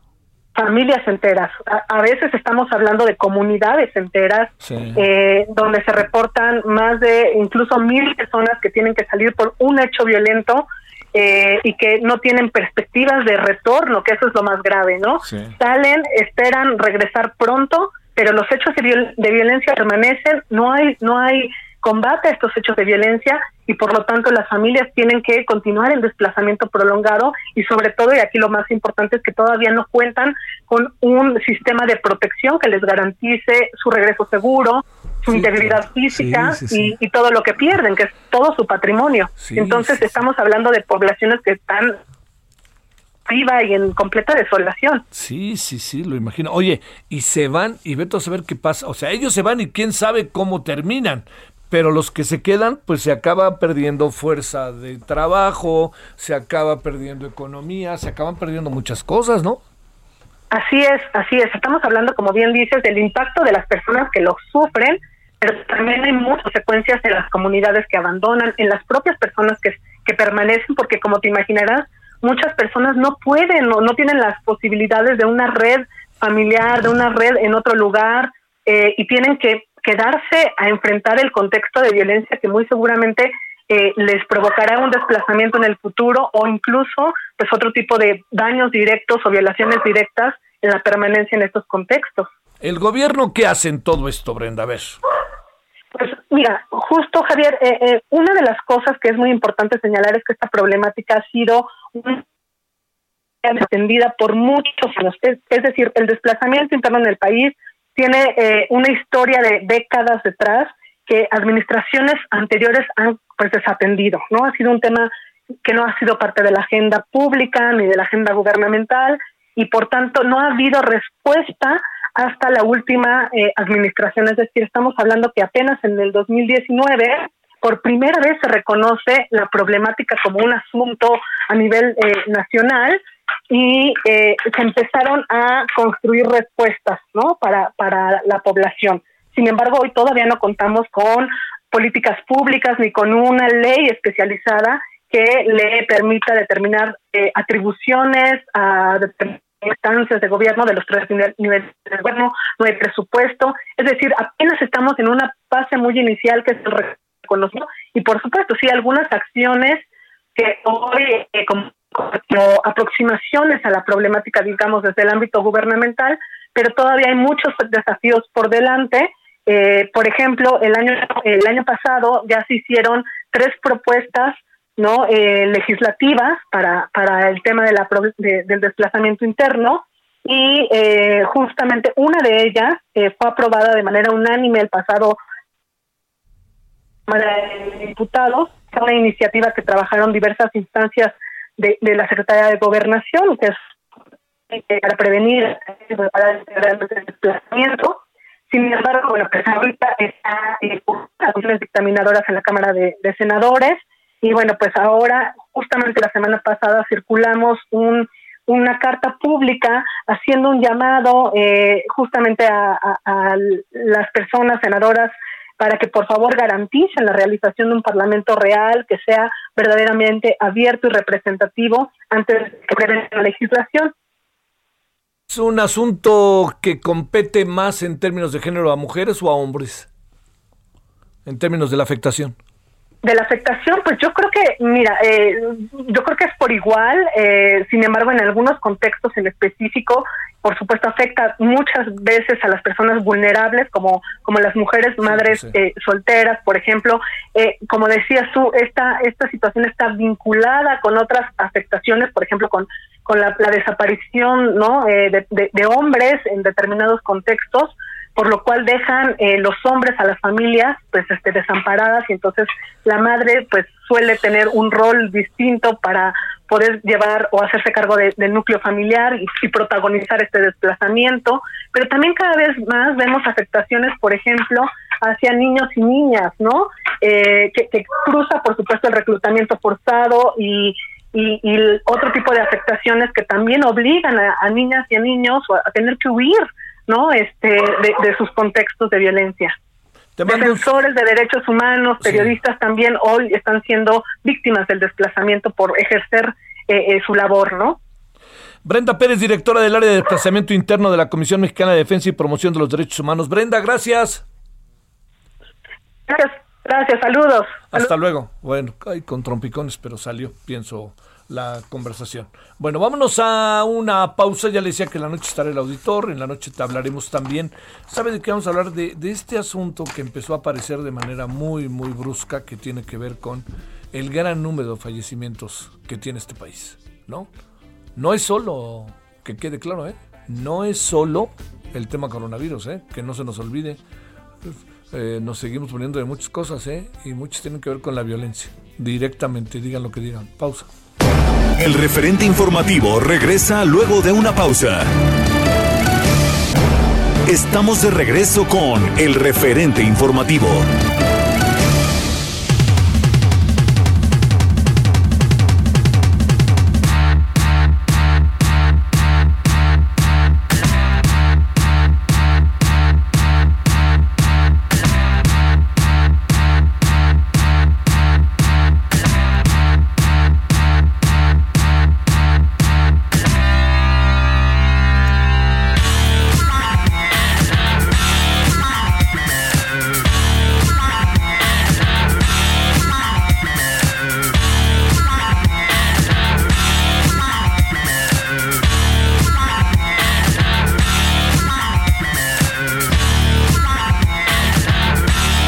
Bueno, ahí estamos con Robot Rock Daft Punk, que hoy ha decidido, esto es muy famoso grupo por que tiene una canción que fue muy conocida, que se llama Get Lucky, que han decidido separarse después de 28 años de estar juntos, este grupo francés que en su momento fue, bueno, y yo creo que seguía teniendo propuestas interesantes. Bueno, vámonos a las 17.31 en la hora del centro, escuchemos un poquito esto que es Daft Punk.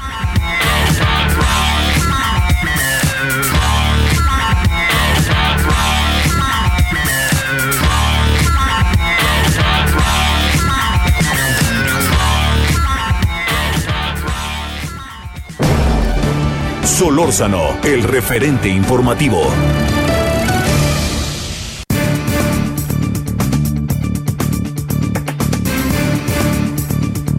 Bueno, mire, eh, mucha información sobre si efectivamente este eh, en enero las cosas fueron diferentes en relación a el tema de los fallecimientos, el tema de la violencia, etcétera. Dice el gobierno de la ciudad que las cosas mejoraron. Bueno, vamos a ver si le parece. También puede haber muchos motivos pues, y habrá que esperar también más meses, pero por lo pronto se dice la información que se tiene, ¿no? Bueno, está con nosotros el fundador y director del Semáforo Delictivo Nacional y especialista en temas de seguridad pública, el señor Santiago, el señor, híjole, bueno, hoy, hoy andamos que ni mandados a hacer.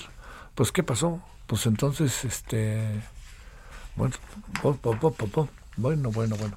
A ver, este, tenemos a, ahí a ver si podemos tener a Francisco Nieto o para que nos cuente, a ver si, es que fíjese que hoy ha habido, he- hemos tenido nosotros problema con, con, o sea, nosotros estamos bien en el sentido de cómo salen las llamadas, el problema está siendo en donde las personas que, dos, bueno, dos que hemos entrevistado, que queremos, bueno, uno es nuestro compañero Francisco Neto y el otro la, la, lo que queremos este, tener ahí como lo mejor posible con Brenda, eh, que es un trabajo maravilloso el que está haciendo ahí en la Comisión Mexicana de Derechos Humanos, ¿no? Con Brenda Pérez, pues este no lo, lo tuvimos problemas, pero al final escuchamos. A ver si Francisco estás en un lugar ahí en donde tengamos el menor número de problemas. Te saludo con gusto. ¿Cómo has estado? ¿Qué tal, Javier? Muy buenas tardes. ¿Me escuchas? Escuchamos muy bien. Venga de Francisco. Pues la semana que inicia, pues estuvo con una mañanera muy larga el día de hoy. El presidente López Obrador dio a conocer que se adelantará la distribución de recursos que se entregan mediante los programas sociales y esto se hace ante la veda electoral que se avecina. Se trata de un total de 200 mil millones de pesos y los pagos reanudarán pasadas las elecciones de junio. Acompañado de todos los representantes de los programas sociales, afirmó que esta estrategia, esta estrategia de destinar el presupuesto desde abajo fortaleció la economía popular, incluso pronosticó un crecimiento económico del 5% para finales de año, pero el tema que más llamó la atención fue la respuesta que dio a la Auditoría Superior de la Federación sobre las inconsistencias encontradas al presupuesto federal de 2019. El presidente Javier dijo que estas cifras son error, eh, erróneas y que él tiene otros datos, incluso aseguró que es información exagerada, por lo que se comprometió a que se ofrecerá la información correcta. Explicó, por ejemplo, que la información que costó 300 mil millones de pesos la cancelación del aeropuerto de Texcoco es errónea, por lo que también se va a aclarar este este dato. Bueno, y lamentó que la Auditoría Superior de la Federación se preste a una campaña de desprestigio contra su gobierno. Hay que recordar que el auditor, la Auditoría Superior de la Federación detectó inconsistencias en el primer año de la 4T por el orden de 67 mil millones de pesos. Y en otros temas, el presidente informó que esta noche pues llega al país la vacuna rusa Sputnik 5 y mañana también llegan más dosis de Pfizer, además de que criticó que 10 países se están quedando con el 80% de las vacunas COVID. En ese sentido, agradeció la solidaridad de los gobiernos de Rusia, India y China por hacer llegar estas estas vacunas. Agregó que pues que eh, aquí en México no hay tantas, no hay pues la forma de, de distribuirla no es tan discrecional porque pues ya se eh, eh, infectaron el secretario de Marina, de Defensa y hasta el subsecretario responsable de la de la campaña contra COVID, Hugo López Gatel y bueno también el presidente le dio la bienvenida al país a su homólogo de Argentina, Alberto Fernández. Él explicó que el mandatario argentino pues es el invitado especial y lo acompañará mañana en la conferencia matutina y el miércoles, el miércoles estará en Guerrero en la conmemoración del bicentenario de la promulgación del Plan de Iguala y del Día de la Bandera. Pues es parte de lo que sucedió el día de hoy, Javier. Oye, eh, a ver nada más, este, el, el presidente no dijo nada respecto a que nos, que la Secretaría de la Función Pública, a decir de la auditoría, no abriera sus archivos y no les permitiera sacar información. No dijo nada sobre eso porque ahí está una parte del asunto, porque si van a ser los otros datos que quiere el presidente más que los otros datos que se están investigando, ahí vamos a entrar en problemas, ¿eh? Claro que sí. De hecho, este el auditor eh, David Condenores ha dicho que hubo resistencia por parte de algunas entidades que no entregaron la o no quisieron dar pero presidente, ¿cuáles son cuáles eran esos datos que se tienen en el gobierno para refutar la información de la Auditoría Superior de la Federación? Se comprometió que en estos momentos, en, cualquier momento de este se aclare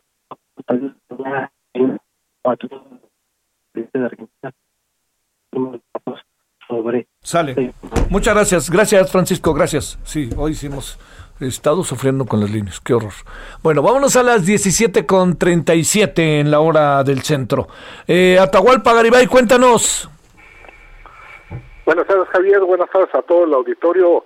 Para informar que unos 400 migrantes centroamericanos, haitianos y mexicanos han instalado un campamento cerca de la garita internacional de San Isidro. Ellos advierten que no se van a retirar hasta que sean atendidas sus demandas de asilo político en los Estados Unidos. Los migrantes afirman que no se retiran hasta que se les permita el ingreso por parte de la administración del presidente norteamericano Joe Biden y es que ellos a través de redes sociales la semana pasada se enteraron de que se les iba a permitir el ingreso a quienes son perseguidos políticamente en los países de Centroamérica, México y otras partes de América Latina. Llegaron el jueves y desde entonces no se han movido a pesar de las temperaturas de 5 grados centígrados en la madrugada y de 10 a 12 en el día.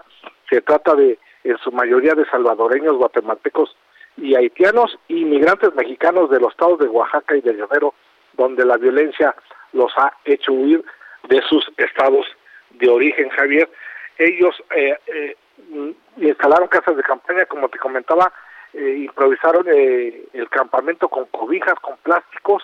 La, so- la sociedad civil se ha movilizado para brindarles víveres, agua y otros artículos de higiene. Sin embargo, los activistas de derechos humanos están haciendo un llamado a la sociedad para que les lleven gel antibacterial, cubrebocas, eh, baños portátiles y otros artículos de limpieza, de higiene personal ante un riesgo de contagio de un brote de coronavirus, porque están hacinados en plena vía pública en la acera. Allí instalaron las casas de campaña que les regalaron los organismos no gubernamentales. Hombres, mujeres y niños están allí. Ya cumplieron cuatro días ahí en la aduana del Chaparral, que está tan solo unos metros de distancia de la Garita Internacional de Estados Unidos a unos metros del llamado sueño americano ahí en San Diego. Ahí justamente es donde hace dos años se protagonizó un zafarrancho, como bien recordarás Javier, entre los integrantes de la caravana migrante que intentaron cruzar ilegalmente a Estados Unidos y que fueron repelidos con gases lacrimógenos por los oficiales de migración de Estados Unidos. El gobierno estatal no ha brindado el apoyo de los artículos de limpieza, no así el ayuntamiento de Tijuana que anunció que iba a llevar el material que necesitan los migrantes que están esperando el asilo político, pero el gobierno de Estados Unidos les ha advertido que no habrá asilo político, solamente para aquellos que hace un año, antes de la declaración de la pandemia por el COVID-19, hicieron un trámite.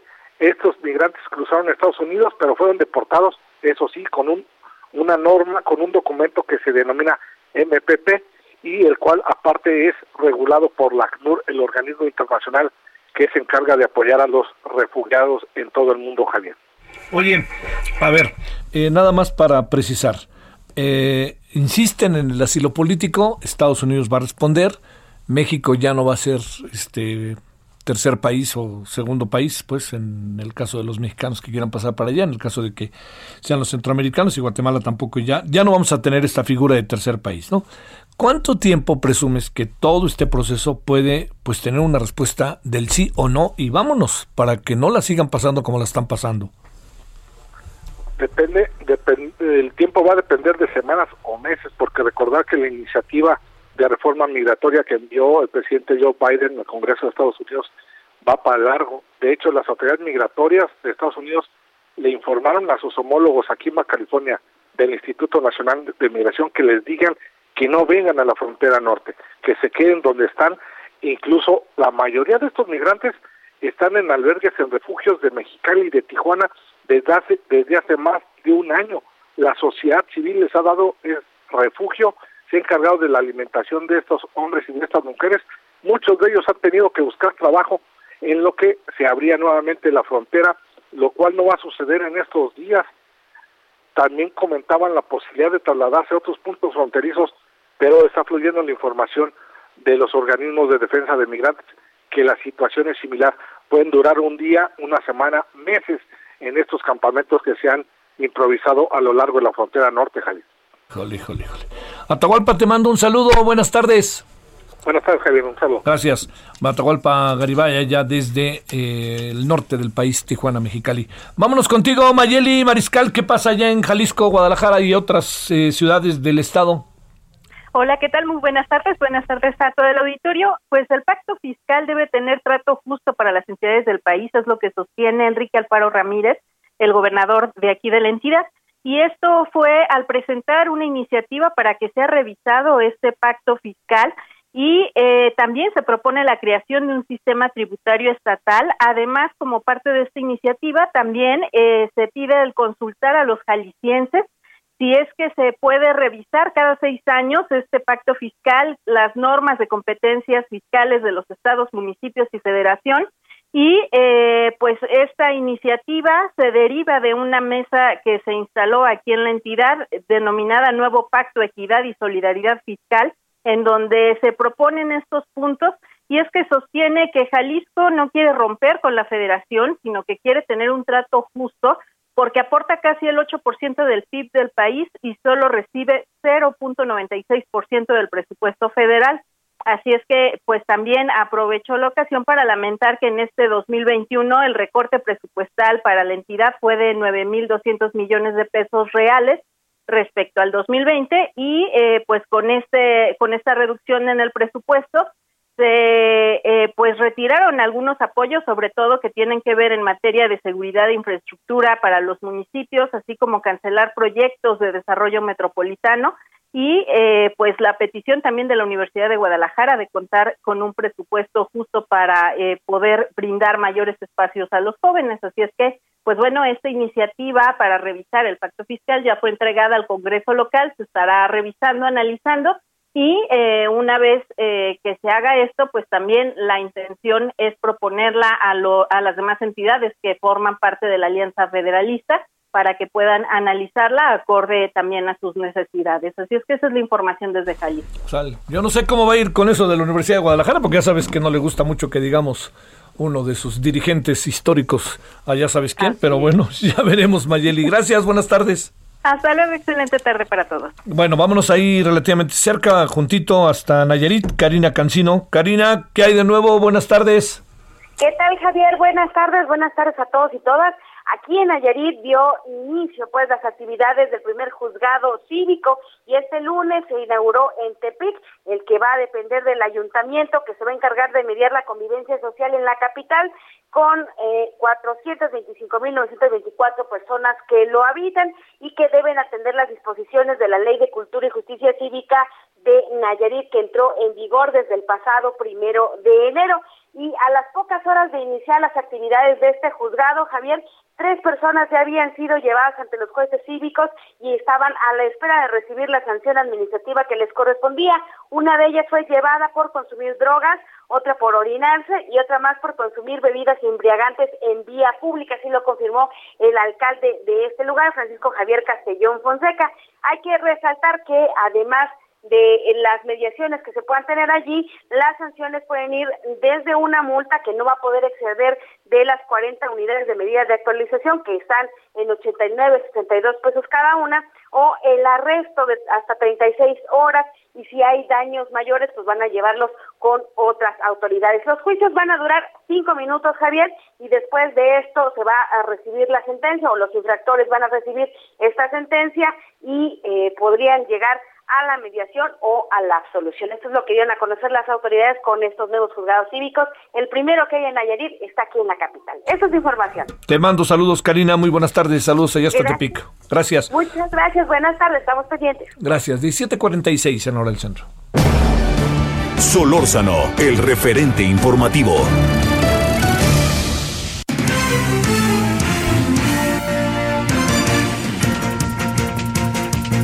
Bueno, eh, fue detenida, o no sabemos la hora exacta, pero fue detenida hace un momento o algo hace transcurso de este día la señora Emma Coronel, quien como usted recuerda es un es la esposa de Joaquín Guzmán Loera, eh, en Estados Unidos acusada de participar también de todo el tema del tráfico de drogas. Bueno, le hemos pedido al maestro Ramón Celaya, abogado, penalista, especialista en temas de seguridad, una opinión. ¿Cómo estás, maestro? Te saludo con gusto. ¿Cómo te ha ido? Muy bien, Javier. Muy buenas tardes. Gracias. Oye, a ver, entiendo que estamos de bote pronto, ¿no? De bote pronto te lo pregunto y te digo, ¿qué piensas de todo esto? ¿Qué, qué, qué, qué podemos pensar de la, esta detención? ¿Qué información se tiene? Bueno, como bien lo mencionabas, Javier, hace un par de horas fue detenida Emma Coronel en el estado de Virginia, eh, acusada de cargos de narcotráfico, específicamente conspiración para distribuir cocaína y heroína en Estados Unidos y ayudar en la fuga de su esposo del Chapo Guzmán del penal del Altiplano. Esta detención, Javier, no, no sorprende, y no sorprende porque el gobierno mexicano desde hace muchos años sabía de las actividades criminales de Emma Coronel y tenía muchos elementos para acusarla, empezarla, empezando, perdón, por lavado de dinero, por operaciones con recursos de procedencia ilícita. Sin embargo, llama la atención esta especie de complicidad de las autoridades mexicanas que nunca quisieron iniciar investigaciones formales en contra de Emma Coronel, eh, pareciera en un pacto en un pacto de que ya había sido detenido su marido, entonces no se iban a meter con ella ni con su familia. Esto obviamente violando flagrantemente la ley, porque los indicios en contra de la actividad de Emma Coronel y su familia están muy bien fundamentados. Incluso recordarás, Javier, que el papá de Emma Coronel fue detenido hace un par de años acusado de cargos de narcotráfico. Entonces, era iluso pensar que el gobierno no supiera de las actividades criminales de esta persona. ver, eh, cuando hablamos de que aquí como que nos pasó de largo, la pregunta es, ¿nos pasó de largo a este sexenio, al anterior o al también ya al presente? Bueno, evidentemente la, el tema de pasar de largo empezó eh, con, con el sexenio de Enrique Peña Nieto. Ahí fue donde se hicieron de la vista gorda y parecía que Emma Coronel no existía en el mapa.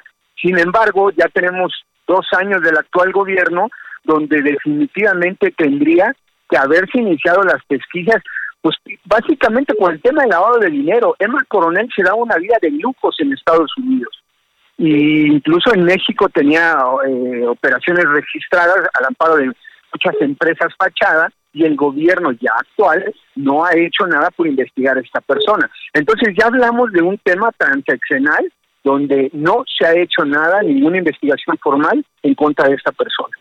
¿Hay alguna acusación que tú sepas que penda sobre Emma Coronel en nuestro país? Acusación formal no la hay.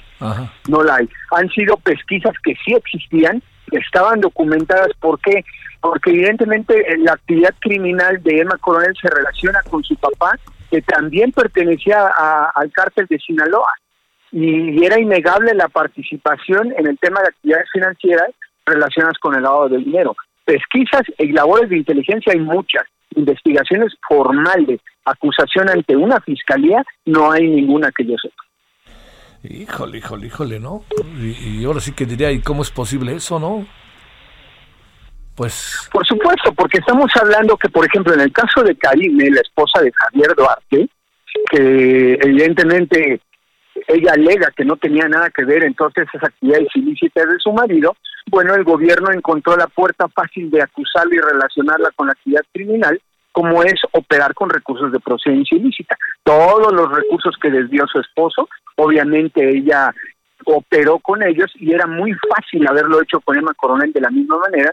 Sin embargo, llama la atención este esta especie de protección gubernamental o pacto que se hizo eh, en, en esta situación que no que no hay que no se le investigara formalmente. Híjole, pues este, se va a quedar un buen rato ahí, ¿eh? ¿O no? ¿O tú qué dices? No, sí, claro, evidentemente después de pues todos los fiascos que tuvo la DEA y todos los problemas que ha habido en la cooperación bilateral México-Estados Unidos en materia de seguridad, no va a salir Emma Coronel en el corto plazo. Al contrario, van a tratar de que la acusación de conspiración para traficar drogas sea sustentada de manera fuerte, pues para, para dar un golpe mediático en contra de, de, este personaje que si bien Emma Coronel tiene ciudadanía estadounidense, bueno, pues también tiene la nacionalidad mexicana y se trata de mandar un mensaje contundente, un mensaje que impacte precisamente al gobierno mexicano en temas de seguridad. Híjole, híjole. Bueno, oye, lo que sí te digo es que para el Chapo también es un revés, bueno, ya uno más, ¿no? Pero para el Chapo, eh, oye, ¿cómo reaccionará el presidente? Híjole, no voy a hacer que al rato ahora también la quieran ayudar. Ahora tiene la doble nacionalidad, ahí está más difícil el asunto, ¿no? Claro, pero yo creo que sería muy relevante, como lo mencionas, Javier, esperar la reacción del presidente López Obrador, porque aquí sí no se puede proteger. Aquí no se puede hacer ningún señalamiento de apoyo, ningún señalamiento de alguna actuación irregular, porque estamos hablando que desde hace muchos años he sabido las actividades criminales de Eva Coronel. Entonces, eh, yo creo que tenemos que esperar la reacción a ver en qué sentido vienen las declaraciones del presidente. Sale. Bueno, pues te mando un gran saludo, maestro, como siempre, y el agradecimiento que estuviste con nosotros. Muchas gracias, Javier, y un saludo a tu auditorio. Gracias. Bueno, oiga, pues estamos en el sprint final. Hay varios asuntos que atender. Por lo pronto le recuerdo, ¿no? En lo que vamos a estar en la noche, ojalá nos acompañe con todo el tema de, de este, de lo que vino a pasar, bueno, con este tema, ¿no? Vamos a abordarlo, pero también con el tema de la auditoría. que están ahí brincando, que este, ¿qué vamos a hacer con, con la auditoría? Que ese es el, el, el, gran asunto, ¿no? ¿Le hacemos caso o no le hacemos caso? Pues yo diría, señor presidente, que pues si usted tiene otros datos, ahora sí que es su obligación mostrarlos, porque la auditoría los mostró. Así de fácil, los puso ahí delante de usted y además con otra evidencia que me parece muy inquietante, ¿no? Que es el hecho de que eh, habría detrás de, de todo el proceso de investigación que hace la auditoría, pues una negativa a la Secretaría de la Función Pública para hablar del tema, ¿eh? Ahí sí le diría, ese es un problema también, bueno, es otro problema más grave. Que quede claro que el informe de la auditoría es el punto de partida, tal cual, para que el gobierno ahora le responda a la auditoría, ¿no? Que le diga al señor David Colmenares, a ver, usted dice que, como le decía hace rato, costó eh, 10 pesos el tren Maya. Y este, ustedes me aquí ustedes me dijeron que costaba 10 pesos, pues no, no costó 10 pesos, costó más o costó menos, etcétera, etcétera. Todo eso es importantísimo, en verdad, importantísimo dejarlo absolutamente claro, porque eh, también está de por medio algo que, cuidado, ¿eh? Para el gobierno que tanto presume de la no corrupción, pero también le voy a decir algo, no vaya a ser que este gobierno ya nos tengamos cada vez más evidencias de que no le acaba por gustar la transparencia ni la rendición de cuentas. Un gobierno que no rinde cuentas afuera y que se rinde cuentas a sí mismo es un gobierno que simple y sencillamente nomás esto no funciona, tal cual se lo digo. Bueno, ya nos vamos, eh, gracias. Aquí está Jesús Martín. Ya por fin regresó. Después ya es que no la pasó bien eh, Jesús Martín, pero ya va. Ya, ya, ya, ya, ya está. Ahora sí que libre de cualquier pecado de coronavirus. Bueno, oiga, pásela bien y nos vemos este a las 21 horas en hora del Centro General de Televisión. Adiós. Hasta aquí, Solórzano, el referente informativo. Heraldo Radio. La HCL se comparte, se ve y ahora también se escucha. Planning for your next trip? Elevate your travel style with Quince. Quince has all the jet setting essentials you'll want for your next getaway, like European linen, premium luggage options, buttery soft Italian leather bags, and so much more. And is all priced at 50 to 80% less than similar brands. Plus, Quince only works with factories that use safe and ethical manufacturing practices. Pack your bags with high-quality essentials you'll be wearing for vacations to come with Quince. Go to quince.com slash pack for free shipping and 365-day returns.